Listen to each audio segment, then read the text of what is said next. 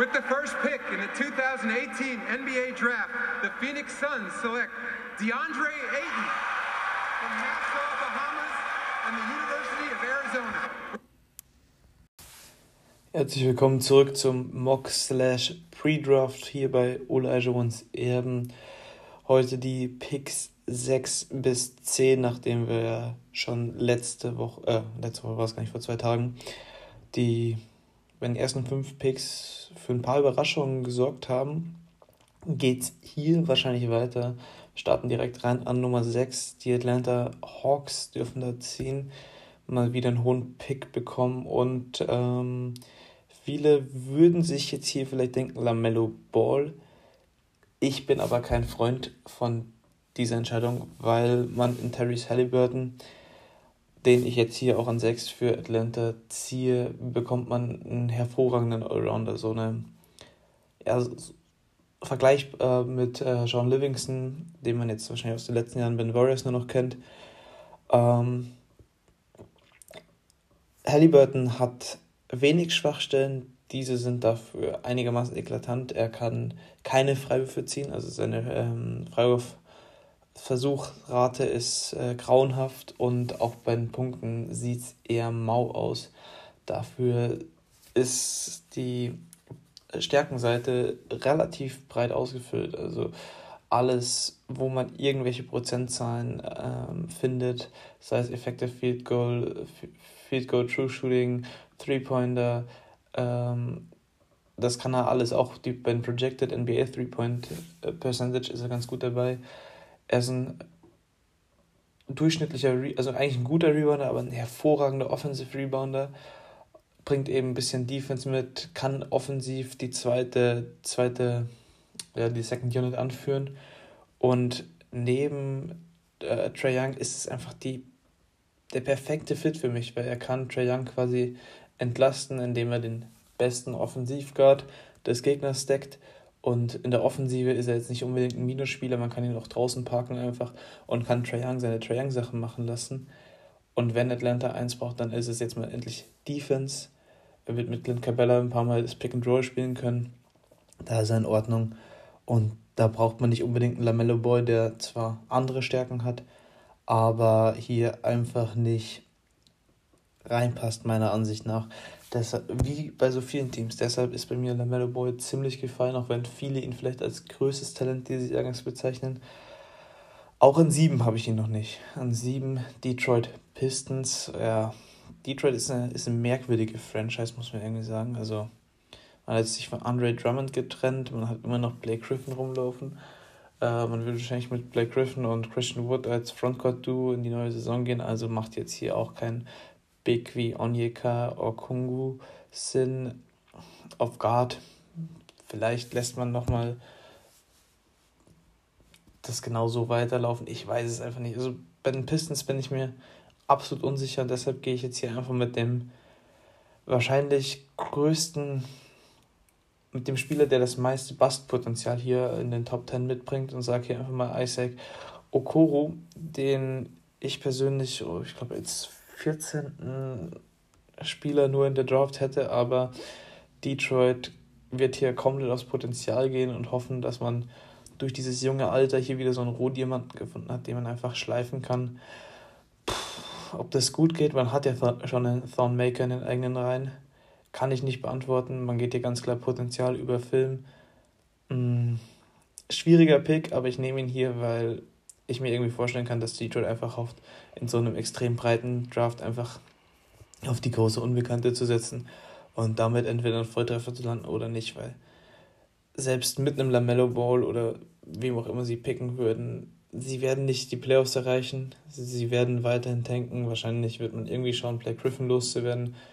Ähm, vor Detroit sind noch ein paar Jahre der Tristesse, aber vielleicht entpuppt sich ja Isaac Okoro als riesen Draft-Stil oder als Riesentalent, der dann wirklich einer der wenigen ist, der dann sich zum Superstar entwickeln kann. Man weiß es ja nie.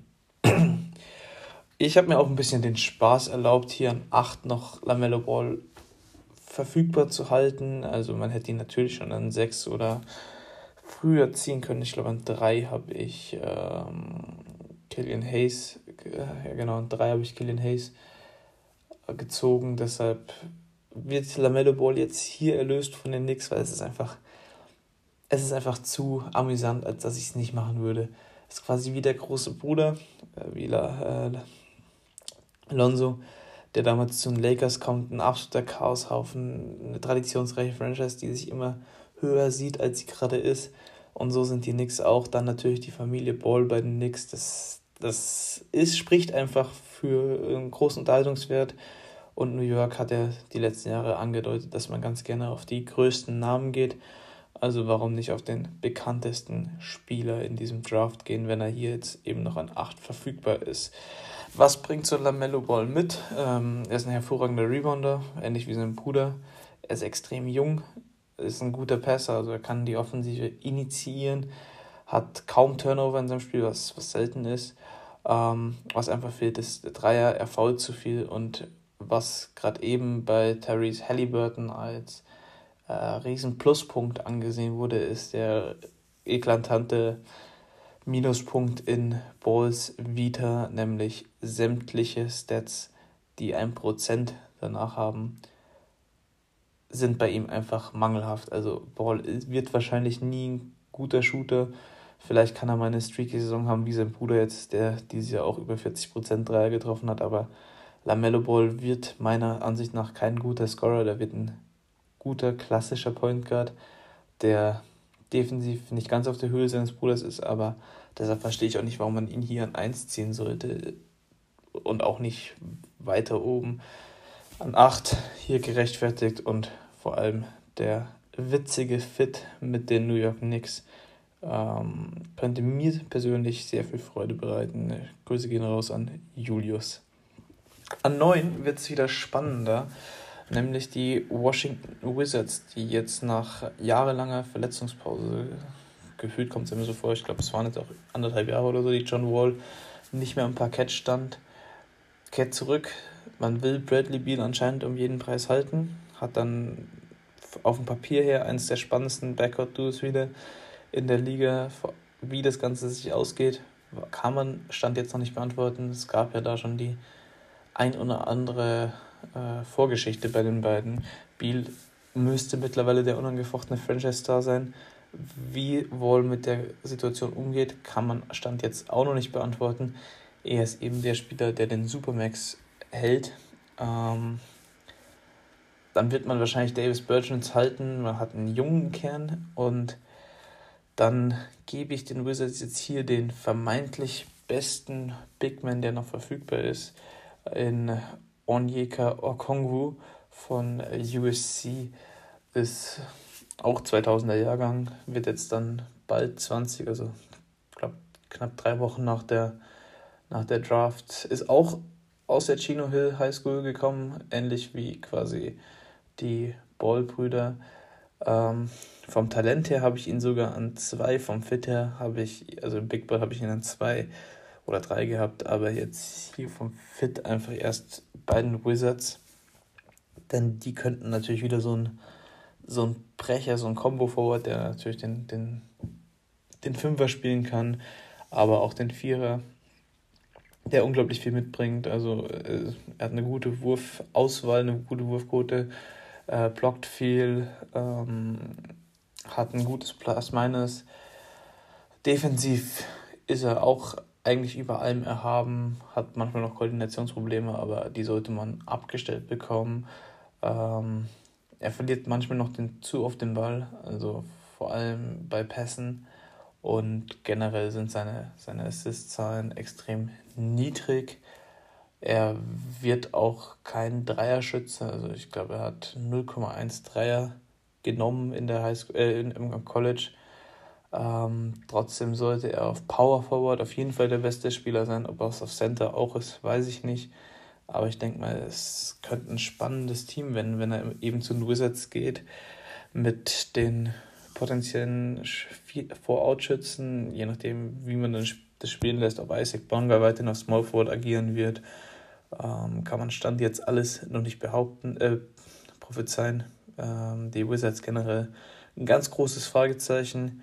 Und wenn an 9 noch Okongu da ist, dann sollte man auf jeden Fall mit dem gehen, weil das ist einer der komplettest oder kompletteren Spieler generell in diesem Draft. Auf 10 hat man dann eigentlich die großen Namen jetzt weitestgehend abgehandelt.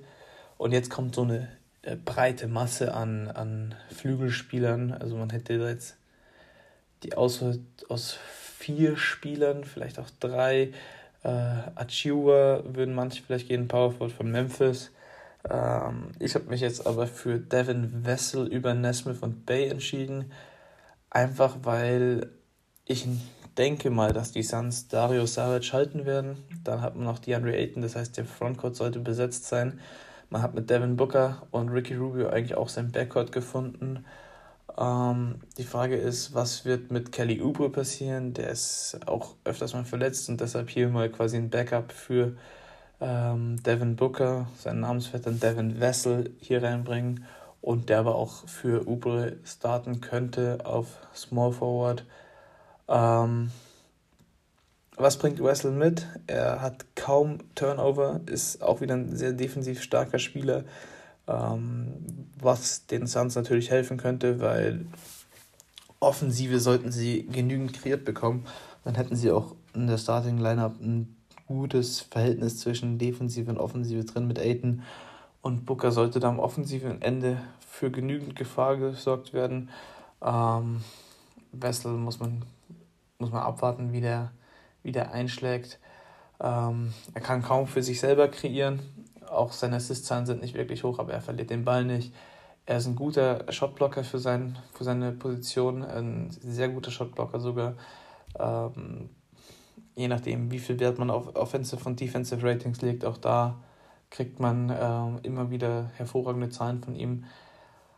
Was auch gut ist, wenn er Assist spielt, hat er kaum Turnover, also er hat dann immer ein äh, Assist-Turnover-Ratio von ähm, 1,6 zu 0,8. Das ist jetzt äh, also quasi ein 2 zu 1 Verhältnis.